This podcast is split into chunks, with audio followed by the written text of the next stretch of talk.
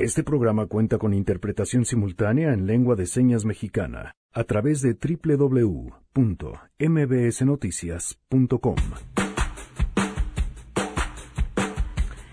Estuvimos en el AMLO Fest y les traemos la información sobre quienes acudieron y por qué acudieron.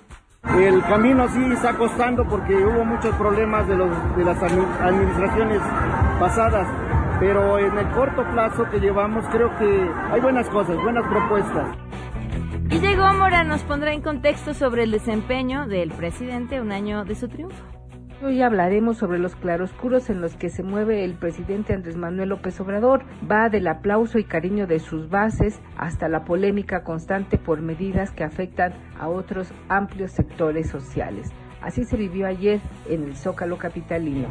Tenemos buenas noticias, hablaremos de la pérdida de efectividad de los antibióticos con Enrique Ansúrez y mucho más. Quédense si arrancamos a todo terreno. MBS Radio presenta a todo terreno con Pamela Cerdeira.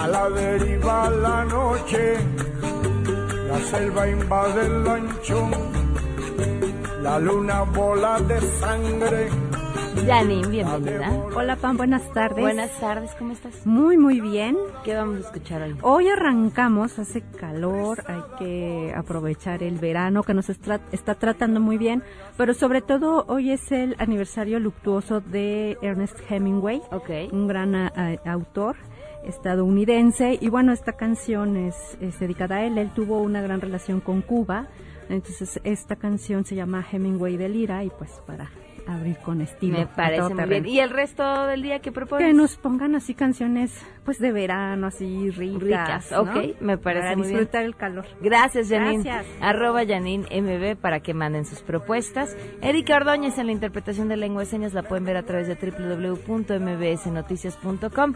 El teléfono en cabina 5166-1025, el número de WhatsApp 5533329585, a todo terreno arroba mbs.com y en Twitter, Facebook e Instagram me encuentran como Pam Cerdeira. Hoy se cumplen 63 días de que los refugios para mujeres víctimas de violencia siguen trabajando sin los recursos que ya tendrían que haberles dado 63 días. Aprendí algo aquí en este refugio que es algo que se llama justificar. Uno justifica, es que es, me golpeó porque estaba ebrio, me golpeó porque yo hice algo malo. Y no es así, o sea, él lo hace porque él decidió hacerlo, no es mi culpa. Entonces todo el, los tres años y medio casi que viví con él, que estuve cerca de él, en mi mente eso sucedía, ¿no? Que yo había hecho algo, que él pues, que él no tenía la culpa, pero ahora sé que no, pero ahora sé que no. Estos testimonios que escuchan a lo largo de este conteo son de mujeres justamente que se encuentran en los refugios o en el momento en el que hicimos las entrevistas, porque no las estancias en los refugios no son muy largas. Lo que buscan es que ellas puedan regresar a hacer una vida. La mayoría tiene que ser, por supuesto, lejos de donde la hacían, porque sus agresores, bueno, pues podrían estar ahí y, por supuesto, su vida corre peligro. Vámonos en otros temas con información. Ayer hablábamos acerca del el caso de Pablo González Cúsulas, este joven que fue pues asesinado y que además poco se sabía. Su abogado y amigo nos comentaba lo poco que la procuraduría había trabajado en el caso y que estaban citando a personas quienes ya habían dicho que y que era claro que no tenían nada que ver con el caso. Eso era lo que él nos decía. Ubica ya la Procuraduría de Justicia de la Ciudad de México a, a un grupo que convivió con él. Juan Carlos Alarcón tiene los detalles. Te escuchamos, Juan Carlos. Buenas tardes. Así es, Pamela. Gracias. Muy buenos días al auditorio. La Procuraduría de Justicia Capitalina ubicó a las personas con las que Pablo González Cúsulas pasó los últimos minutos en el bar Palmas Karaoke antes de que éste cerrara. Nadie se percató si algún desconocido lo abordó posterior a su salida de ese establecimiento y el grupo que convivió con él negó haber vertido alguna sustancia en su bebida. Una chica que pidió se omitieran sus datos personales detalló que el viernes 21 de junio acudió al karaoke para celebrar su cumpleaños en compañía de otras seis personas.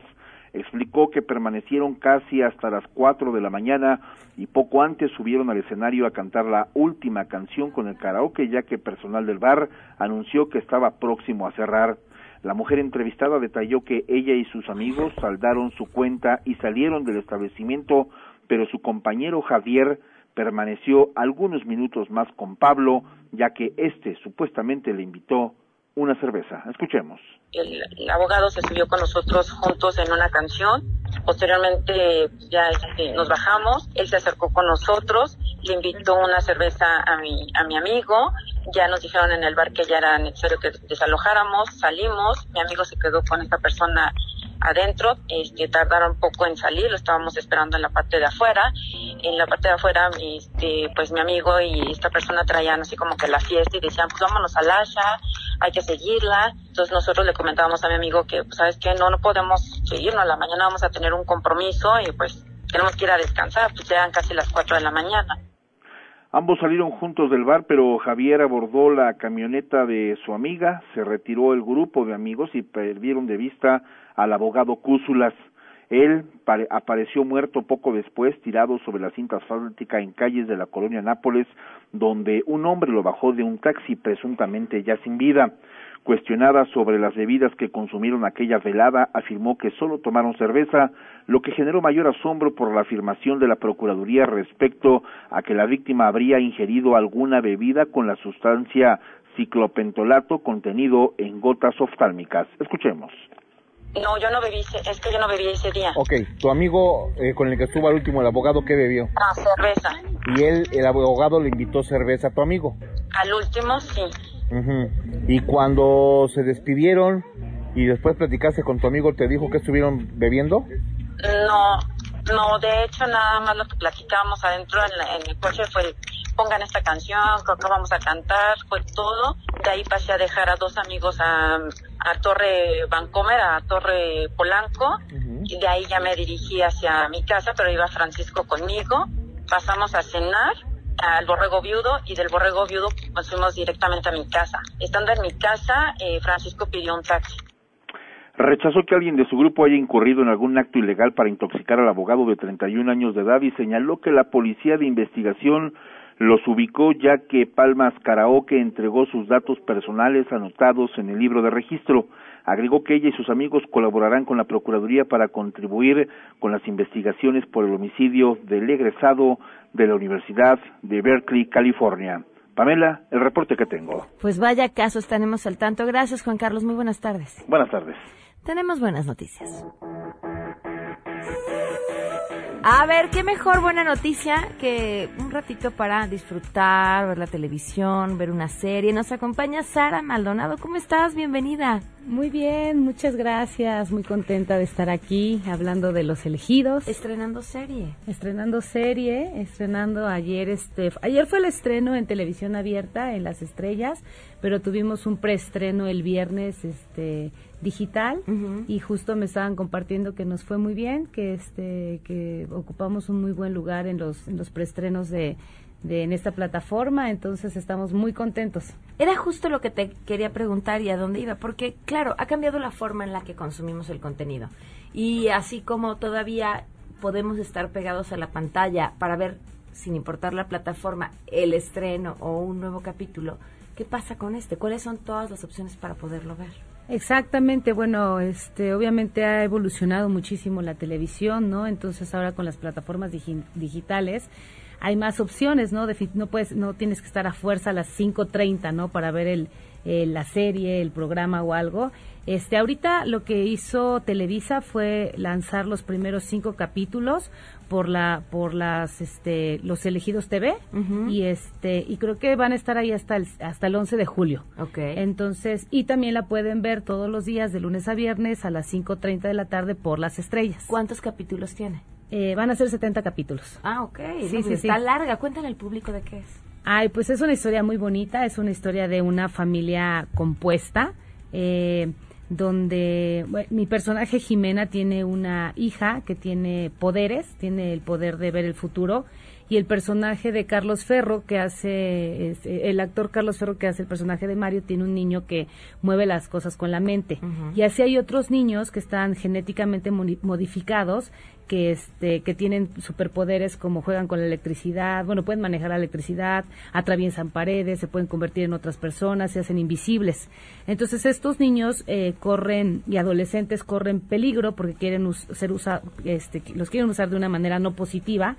Entonces yo por buscar a mi hija empiezo a conocer a estos personajes y decidimos formar la familia García García este para cuidarnos, protegernos y ayudarnos entre todos. Y este y es muy simpática porque bueno primero que nada al hecho de hacer de ser una familia que no se conoce y supuestamente tiene 18 años viviendo juntas pues entonces imagínate todas las cosas que suceden de que pues, uno dice una cosa otro dice otra cosa. Más aparte con estos adolescentes y niños mutantes como les dicen este que todo el tiempo están aprendiendo a usar sus poderes este los quieren usar todo el tiempo en la escuela y eso, cómo controlarlos, cómo cuidarlos. Y la, y la historia, pues todos los efectos especiales, que es, es, una, es una coproducción Sony con Televisa. Entonces, los efectos especiales, yo vi el primer capítulo, me fascinó, creo que los efectos están muy bien cuidados, muy bien realizados y es una historia diferente en México, es fresca. Ese debe ser un reto a la hora de grabar, ¿no? Sí, Sí, es muy divertido porque es algo novedoso para nosotros como actores. Este, imagínate los niños que tengan los poderes, pues ellos se, se emocionan muchísimo.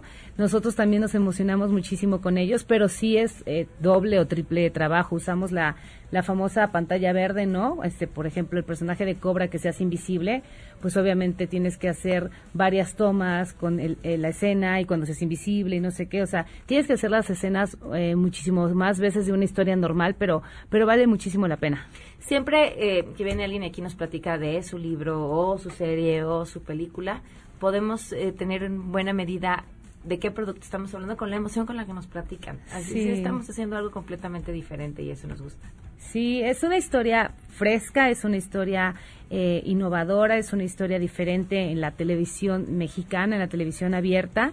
Y sobre todo lo que a mí me gusta mucho es que aparte de, de, esta historia de los niños con poderes, el mensaje es de una familia que decide eh, juntarse, ser familia. ser familia y se acepta. Entonces, cada un niño, cada un cada niño, cada adolescente se siente diferente por el poder. Entonces habla mucho de respetarse, de quererse, de ayudarse y de y de cuidarse, ¿no? No importa que tú eches rayos o que tú seas invisible, ¿no? Entonces es una moraleja muy bonita de cómo hay que amarnos y respetarnos y cuidarnos entre todos, entre familia. Sara, pues de nuevo la invitación para que te vean. Sí, pues no se pierdan los elegidos. Estamos de lunes a viernes a las 5.30 de la tarde por las estrellas y también lo pueden ver en loselegidos.tv, en, que es la plataforma digital. Muy bien, felicidades. Muchas gracias. Gracias por habernos acompañado. Vamos a una pausa y volvemos. En unos momentos, en A Todo Terreno. Vamos a hablar de antibióticos. Eh, y en las que nos metemos, que, que nos autorrecetamos. Uy, hay varios casos. Regresamos a todo terreno. A todo terreno con Pamela Cerdeira. Continuamos.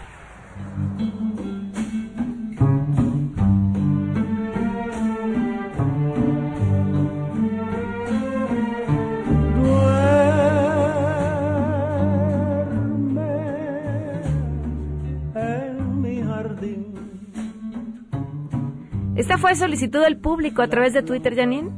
Arroba Janine MB. Omar Aportuondo Silencio lo pidió, la pidió Estela Martínez. Mi alma muy triste y pesarosa. Con este calorcito y esta música nos vamos a quedar así me... sí, claro.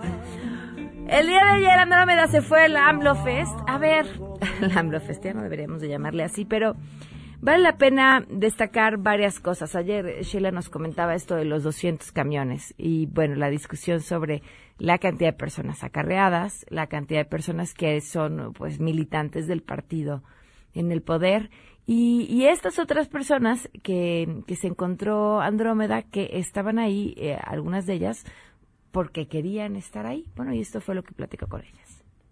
Hoy se cumple un año del triunfo de nuestro movimiento.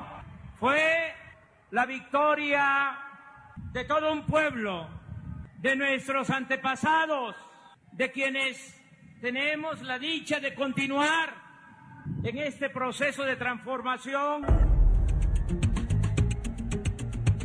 Estas fueron las palabras que dirigió el presidente constitucional Andrés Manuel López Obrador a toda la ciudadanía que se dio cita en la plancha del Zócalo Capitalino para festejar el triunfo de haber resultado ganador de las elecciones presidenciales de 2018.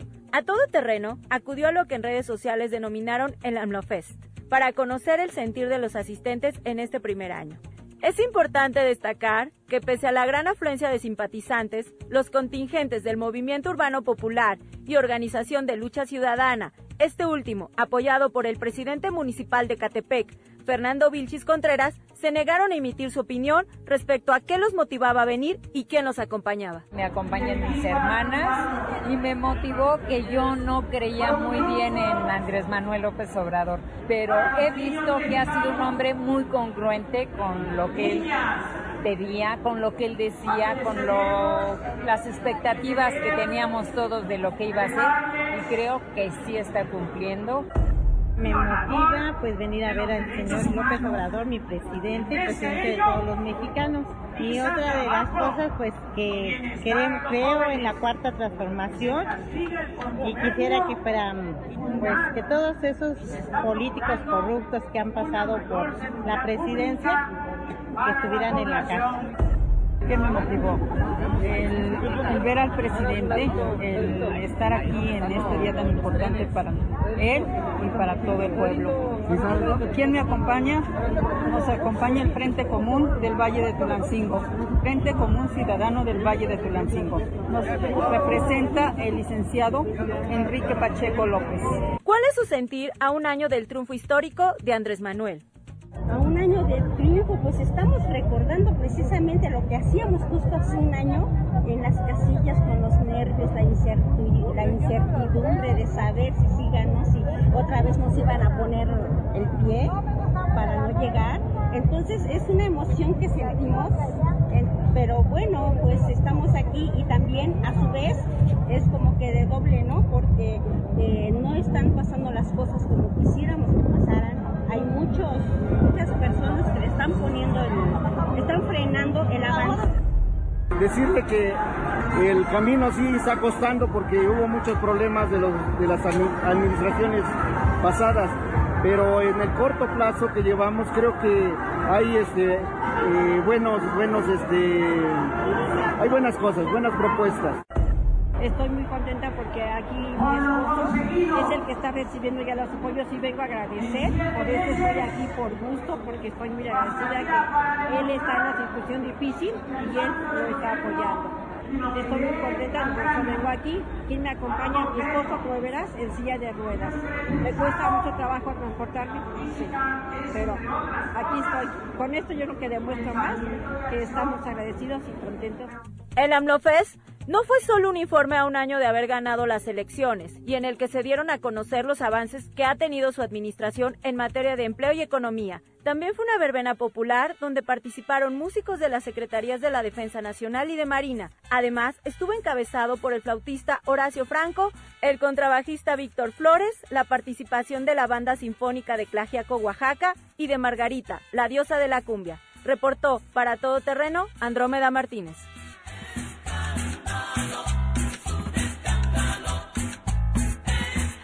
Oigan, y sobre los datos, justamente aquellos datos que presumía Animal Político trae una eh, excelente, interesante investigación sobre los datos. Eh, hay que mm, revisarlos a detalle porque, claro, nos, nos perdemos en, en, lo que se dijo en la siguiente nota, en esto que además desde el inicio de este sexenio se ha convertido en una avalancha de información que hace que, que pues vaya que sea un trabajo, trabajo arduo detenerse a, a analizar con cuidado los detalles en otros temas. Enrique Ansures ya está en la línea. Vamos a hablar con Enrique Ansures más adelante sobre el asunto de los antibióticos. Miren, esta historia que nos llevan ya diciendo desde hace tiempo que tengamos cuidado con la automedicación. ¿Y por qué? Bueno, pues porque uno va haciendo bichos cada vez más poderosos. Te escuchamos, Enrique. ¿Cómo estás? Muy buenas tardes.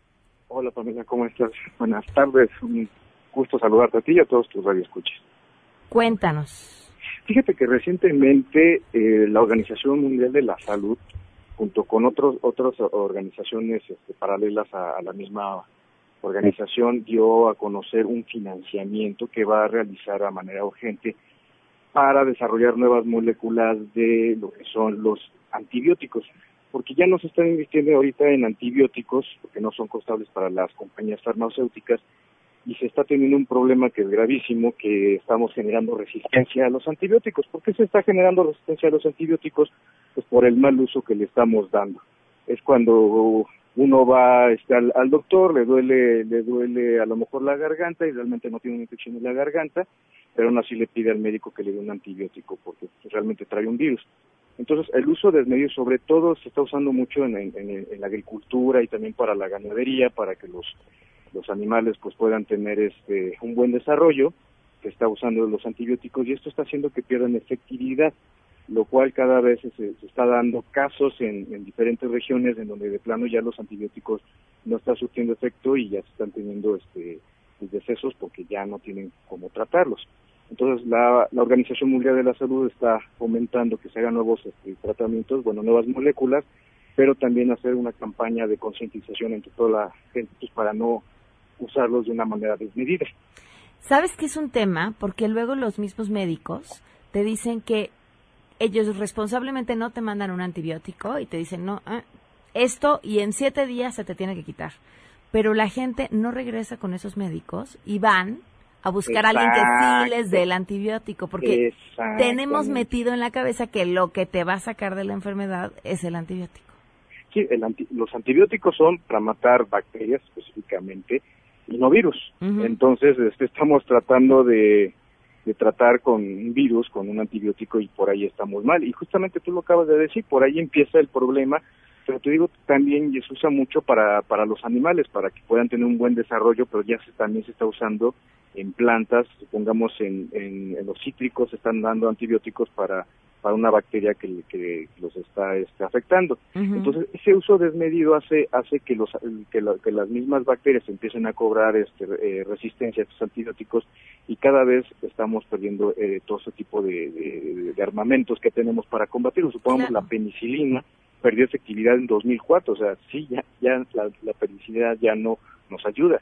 Entonces, que no se están desarrollando nuevos antibióticos, es lo que la, Organización Mundial de la Salud va a empezar a financiar. Entonces, si tienen más este, dudas, eh, les voy a dejar un textito por ahí y con gusto les puedo responder en mis redes sociales, arroba Enrique Ansures, y ahí les voy a poner un textito sobre este tema tan preocupante. Muy bien, Enrique, muchas gracias. Es un placer, Pamela. Un gusto haber platicado contigo. Mire, nada más cada vez en lo que nos toca a nosotros, ¿no? Que piensen en un antibiótico que no necesitan, pero que en su cabeza creen que sí los va a curar. Es como si los estuviéramos mandando al gimnasio. Y después, pues sí, no encuentras, como diría Enrique, herramientas ni armas para acabar con las bacterias que traigas. Vamos a una pausa y volvemos.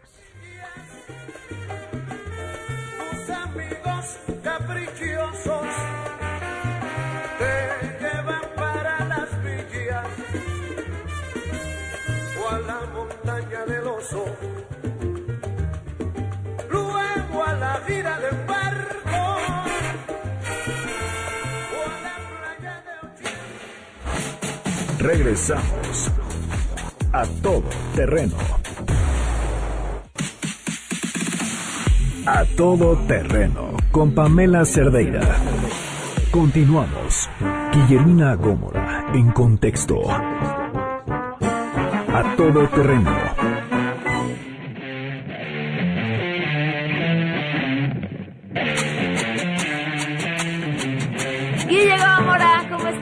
¿Qué tal, Pam? Buenos días para ti y para nuestro auditorio. Pues aquí andamos también en la reflexión del primer año de pues de trabajo del, del nuevo gobierno.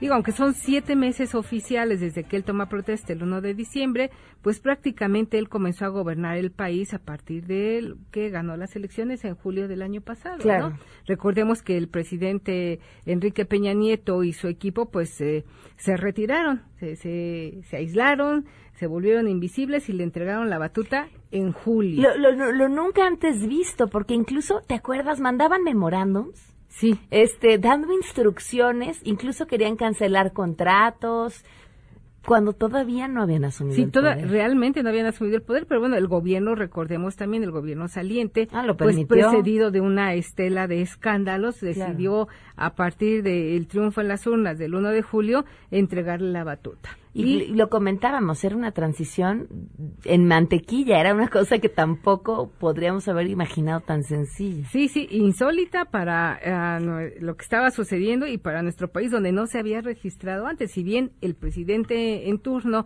pues se replegaba un poco de la vida pública para dejarle los reflectores al que había ganado, en este caso fue que le entregó el gobierno desde el 1 de julio. Entonces, eh, desde ahí, si, si haces la cuenta, pues él está gobernando desde hace 12 meses de manera formal. Uh -huh. En los hechos, a través de estos memorándums, a través del desconocimiento o cancelación de facto de muchos de los contratos que había ya autorizado el gobierno de Enrique Peña Nieto, y fue cuando empezó pues la transformación, como ellos dicen, de este país.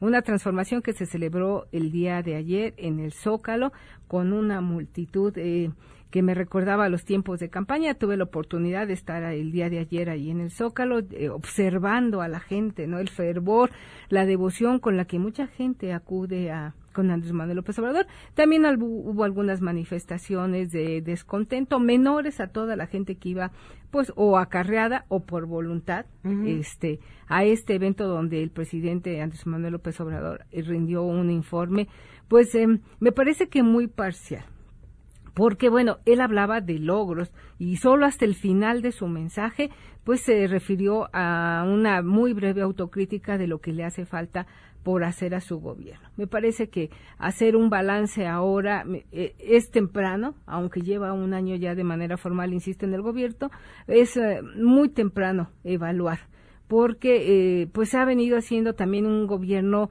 eh, con una serie de contradicciones y de opacidades que generan muchas dudas. Él hablaba ayer y, destacaba mucho sus programas de bienestar, siete programas de bienestar, pero son siete programas de los que hoy pocos o nada se conoce sobre eh, incluso la metodología que siguen estos programas para la asignación de recursos directos, algo que él destacaba el día de ayer, de que el dinero ya se le entrega de manera directa a la gente. Sí, ok, eso me parece perfecto en algunos casos, pero en otros me parece que no debe ser así porque se tiene que hacer una metodología que te permita eh, pues darle seguimiento a esa entrega de recursos y también conocer en algún momento eh, los resultados de estos recursos que se están entregando. Claro, a ver, y además, si tú entregas los recursos de manera directa, que está bien, pero luego vas y les pides a los que les entregaste los recursos que vayan a presentarse con el presidente, agradecerle sus recursos. Entonces,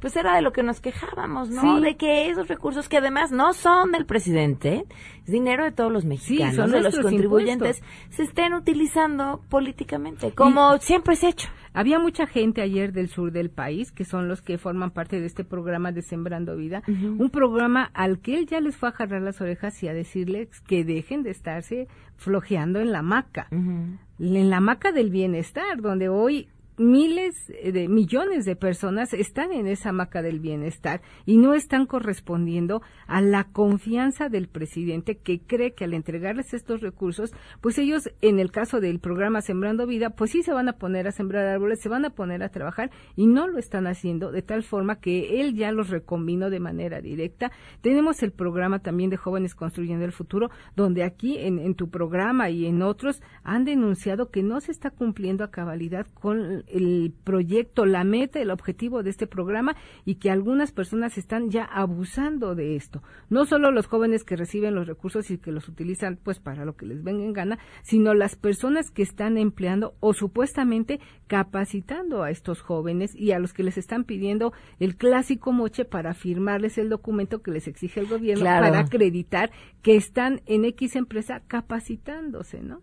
Entonces me parece que, que sí hay cosas que se deben de destacar acá en lo que ha hecho este gobierno de la cuarta transformación, que es el combate a la austeridad, eh, bueno, el combate a la corrupción, el establecer metas, medidas de autoridad, de austeridad, perdón. Ayer se aprobó en el Senado esta ley de austeridad con muchos asegúnes porque por ejemplo ellos decían aquí todo va a ser transparente y resulta que no ha sido transparente ni lo será a partir de esta nueva ley de austeridad que se aprobó ayer en el Senado, donde de entrada hay una partida secreta de 92 mil millones de pesos. No que se iba a acabar con esto de las partidas secretas. Digo, solamente lo dejo ahí en la mesa. Y yo creo que, pues, insisto y reitero, hay que esperar, me parece muy pronto para echar las campanas al vuelo. Son siete meses de manera formal, aunque sean doce también de, estar ya en el gobierno, pero yo creo que sí habría que irnos con pies de plomo. Está la parte de la inseguridad donde ha crecido de una manera demencial terrorífica en algunos casos. Las cifras son de veras de horror y de terror en cuanto a desaparecidos, eh, asesinatos, secuestros, en fin ha puesto en marcha ya la Guardia Nacional, una Guardia Nacional que habían dicho que no iba a ser militar y es que es militar. Y es militar. El presidente mismo lo sostuvo diciendo que la Guardia Militar, la Guardia Nacional, perdón, era una función más del ejército y tiene mando y tiene capacitación y tiene todos los controles y los esquemas militares. Me parece que esto es muy riesgoso también porque en riesgo y en juego, aparte de que está la pacificación del país, está la credibilidad, el respeto, el prestigio de las poca, de una de las pocas instituciones que hay en este país que todavía se respeta y te diría yo, me atrevería a decirte, medio se respeta si recordamos lo que sucedió con nuestros soldados en Michoacán, en La Huacana y en Guerrero, donde fueron secuestrados, golpeados, retenidos. Entonces, está ahí la Guardia Nacional, está el problema de la inseguridad y yo creo que, insisto, como en otros temas, habría irse con pies de plomo, porque si la Guardia Nacional no logra el objetivo de pacificar al país, bueno, está, insisto, el ejército en la mira. Híjole. Sí, mira, yo insisto, la, la, la pregunta, ¿de verdad estábamos para fiestas? ¿Todavía? ¿No? Si, como bien dice, seis meses, siete meses o un año, porque de cierta forma, pues empezaron a trabajar desde hace un año. no, no, es, no se está para fiestas, ¿no? No, porque además tienes el plan económico. Una burla, una burla a la gente el piensa el plan económico donde hay una gran incertidumbre, donde hay un subejercicio del presupuesto. Estamos ya en los comienzos de julio y muchos de los presupuestos asignados y aprobados en diciembre pasado en el Congreso no se han ejercido. Tenemos atorado el tema de los aeropuertos. Bueno, y digo aeropuertos porque pues Texcoco sigue ahí con el amago de que lo quieren inundar, una obra que está ahí parada. Tenemos Santa Lucía que no han salido los permisos para que los puedan construir y quién sabe si salgan o cómo vayan a salir con el cerro que les apareció ahí de, de, bote pronto, ¿no? Según ellos, un cerro que lleva años ahí. Que no habían visto. Tenemos eh, el proyecto del Tren Maya, que ya se le modificó la ruta. Tenemos el proyecto de la refinería de Dos Bocas, que ha sido muy cuestionada, no solo por la zona donde se pretende construir, el costo que esta tendrá, que tendrá esta refinería y el tema de la energía limpia. Hoy, cuando el mundo está mudando a la energía limpia porque estamos viendo estos efectos del cambio climático, estas granizadas en Guadalajara, en San Miguel de Allende, en, las altas temperaturas en Europa, en nuestro país también, y resulta que se les, a ellos se les ocurre o quieren construir una nueva refinería. no hay congruencia en esa parte. Digo, yo celebro, por ejemplo, por la parte, lo que han hecho en materia de combate a la corrupción.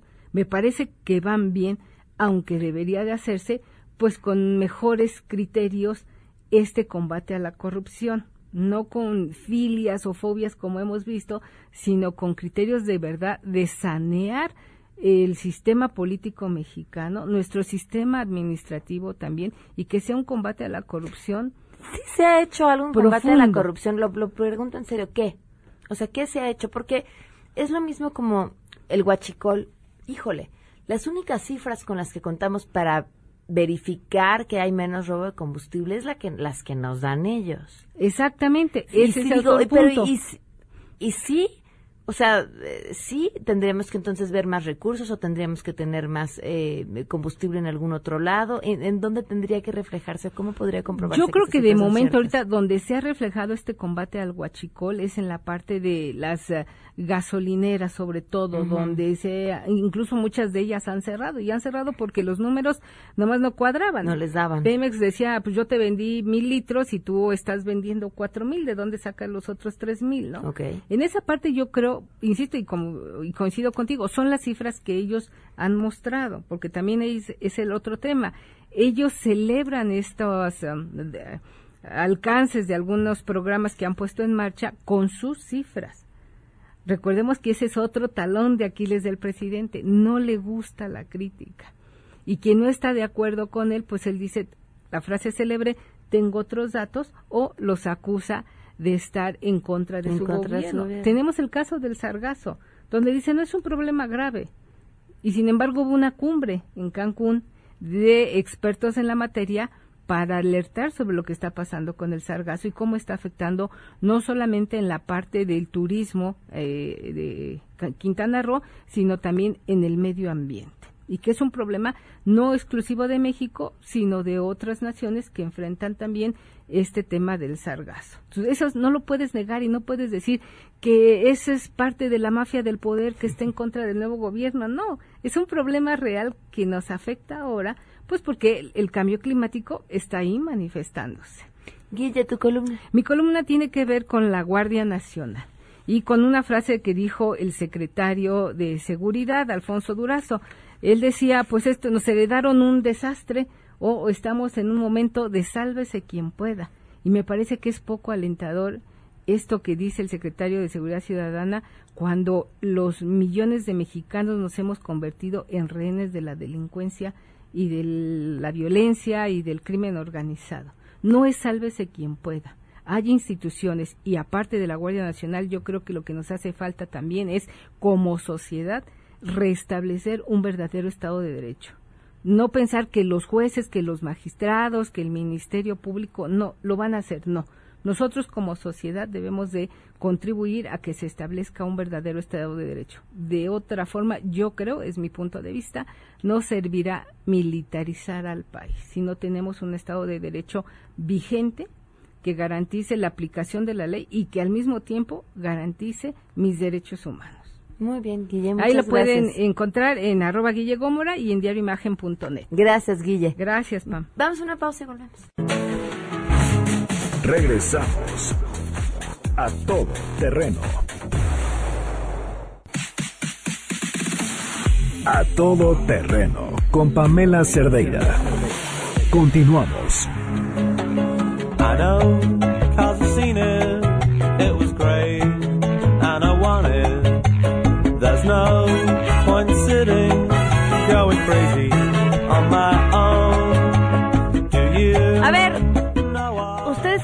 Buscando estudiar una licenciatura, los invitamos a que conozcan UTECA, la Universidad de MBS, que ha creado sus planes de estudios basados en la experiencia de un gran grupo de empresas y que cuenta con los programas académicos más vanguardistas. la UTECA ofrece licenciaturas como actuaría, comunicación y contenidos digitales, diseño y arte multimedia, interpretación y traducción, mercadotecnia digital, negocios de entretenimiento y los planes son cuatrimestrales, así que tendrán la oportunidad de incorporarse al mundo laboral mucho antes, incluso cuando estén estudiando. Por esto y más, los invito a que conozcan la oferta académica en www.uteca.edu.mx o pueden llamar al 01800 36 UTECA. Aparte en su lugar, las clases inician en septiembre. En otros temas, le agradezco enormemente a Mario Calixto que nos acompaña vía telefónica. Mario, ¿cómo estás? Muy buenas tardes. ¿Qué tal, Pamela? ¿Cómo estás? Muy buenas tardes. Oye, Mario, pues te acabas de echar ahora sí que un clavado en el café, en el que nos tomamos todos los días para entender algo que yo creo que pocas veces nos preguntamos. ¿De dónde vienen esos granos que nos tomamos? ¿Quiénes ganan? ¿Cuánto? Eh, ¿Quiénes se benefician justamente con eso? Eh, cuéntanos. Sí, bueno, antes que nada, Pamela, muchísimas gracias por la invitación, como siempre, y un saludo a tus radioescuchas.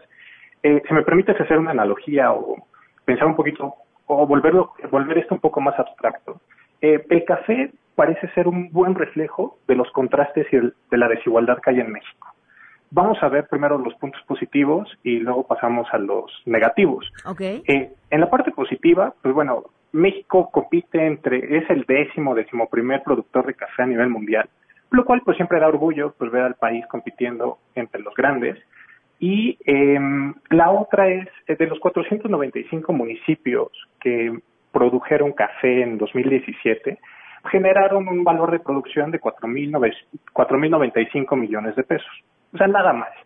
¿Cuáles son los contrastes y en dónde está la desigualdad?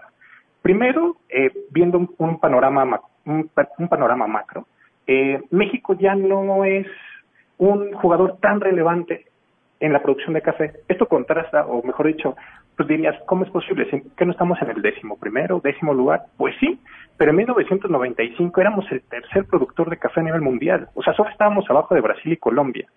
Y si nos comparamos en específico con Vietnam, por ejemplo, en el 95 la producción mexicana de café era casi el doble de lo que, producía Vietnam. En 2017, Vietnam produce ocho veces más wow. café que México. Entonces, bueno, esto te habla de un claro rezago por parte de México. Aparte, producimos un millón de costales menos de café que en, que en 1995. Entonces, eso te habla de un claro rezago, eso te habla de que no estamos haciendo bien las cosas. Y bien, o sea, no, no hay que quitar méritos, de que algo está haciendo Vietnam y lo está haciendo muy bien. Y por eso nos superaron así. ¿Qué es, Pero, lo, que, ¿qué es lo que dejamos de hacer o qué es lo que pasó? Pues mira, hay varios, hay varias respuestas y esto nos lleva al segundo punto. Y uno de ellos es, de los 495 municipios que generaron o que produjeron café el año pasado, este dato está para, de verdad, es, muy penoso. Si tomamos en cuenta solo el top 50, o sea, los 50 mayores municipios que produjeron café, la realidad es que 47 de ellos, la mayoría de su población está en pobreza. Y cuando digo pobreza, es, por ejemplo, eh, niveles de pobreza de más del 60%. O sea, 6 de cada 10 personas de esos municipios son pobres. Y los datos son alarmantes. Por ejemplo, si tomamos en, en cuenta el municipio de San Juan Cancuc, Chiapas, 99.6% de su población es pobre. Okay. O sea, 9 de cada 10 son pobres. Y pues ese municipio nada más produjo 42 millones de pesos en producción de café el año en 2017. O sea, aquí te está hablando de que algo algo no está bien al momento de o sea, ¿cómo es posible que uno de los mejor, uno de los mayores productores de café, hablando de municipios, el 99% de su población está en pobreza uh -huh. y no solo eso, el 77.7% está en pobreza extrema? Bueno, algo está mal. Eh, una clara desigualdad porque tenemos del otro lado, pues, cafeterías que ven en México un gran negocio. Y, pues, bueno, no sé, o sea, yo no he notado que el precio de mi café disminuya si el precio internacional, pues, va a la baja. Al contrario, ¿no? Se mantiene. O sea, si pides tu express doble o tu cappuccino o tu americano, pues sigue costando exactamente lo mismo que el año pasado y seguramente hasta cuesta un poco más. Uh -huh. Entonces, esto es una clara, pues, mala distribución de la riqueza y es un claro contraste de desigualdad. Ahora, profundizando un poco más en tu pregunta, ¿qué es lo que hemos estado haciendo mal? Pues imagínate, si el campesino mexicano o el cafetalero apenas le alcanza para sobrevivir, ya no estamos diciendo para vivir, sino para sobrevivir, por la inversión en tecnología o la inversión en combatir plagas como la roya, que al final sigue, es un hongo que ataca el café, eh, pues bueno, afecta. Entonces, ¿cómo es posible que México haya pasado de ser el tercer, del tercer productor al décimo, décimo primero? Pues bueno, uno de esos es, uno, una respuesta es eso, es una nula inversión en investigación, una nula inversión en tecnología, eh, pues para hacer más eficiente la producción de café, para combatir esta clase de plagas. Después, y me quedo mucho con una cita que me dio alguno de los entrevistados, es que la cantidad de productores también se ha, re, se ha reducido. O sea, el hijo del campesino ya no quiere trabajar la tierra, o al menos ya no quiere trabajar café, porque está viendo cómo su papá, pues, ya no está viviendo, está sobreviviendo con lo que vive, claro. o sea, perdóname, con lo que recibe. Uh -huh. Entonces, pues bueno, eso también deja mucho que desear. E insisto en la parte del contraste, o sea, no es polarizar ni nada por el estilo, pero ¿cómo es posible que, pues no sé, o sea, el, para una gran empresa, las cafeterías lleguen a ser el 25-30% de los ingresos que percibe? Y estamos hablando de miles de millones de pesos que, que ganan. Entonces, pues bueno, deja mucho que desear. El tema de los municipios, por ejemplo, ya cuando los ves a detalle, o sea que 47 de 50 su población sea o sea, tenga porcentajes de 60% o más de pobreza, pues sí te habla de algo muy grave. O sea, los, los tres municipios que se, que se salvan son Tapachula, Chiapas, que es yo creo que uno de los municipios más importantes que tiene, que tiene Chiapas, Coatepec, Veracruz, que es probablemente el café de Coatepec, que es uno de los más premiados y galardonados a nivel mundial. Y bueno, tenemos a Compostela Nayarit con 41.7% de su población que vive en pobreza. Eh, Mario, ¿dónde podemos encontrar la nota completa? Claro, se puede meter al CIO.com y ahí probablemente va a estar la nota y de todas formas la vamos a volver a compartir en redes sociales para que tus lectores estén ahí. Perfecto. Muchísimas gracias, Mario. No, hombre, a ti, Pamela, muchísimas gracias. Muy buenas tardes. Ya les amargué el café, ¿verdad? Vamos con Sheila. Y de esto se hablará en las próximas horas. A todo terreno. Sheila, ¿qué se está cocinando? Buenas tardes. Hola Pam, buenas tardes. Pues está eh, cocinando una nueva estrategia que presentó el gobierno de la Ciudad de México en materia de seguridad. Eh, se basa en cinco ejes básicamente que son la atención a las causas, presencia policíaca, inteligencia y justicia, coordinación y marco legal. Justamente hace unos momentos la jefa de gobierno presentó esta nueva estrategia y vamos a estar muy atentos en los resultados que seguramente serán palpables en los próximos meses. Qué optimista, Sheila. Gracias. Nos vamos a quedar en mesa para todos.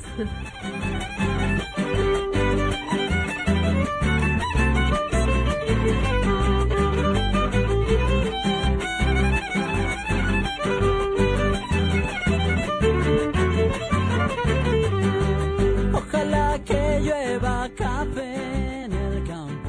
MBS Radio presentó A Todo Terreno con Pamela Cerdeira, donde la noticia eres tú.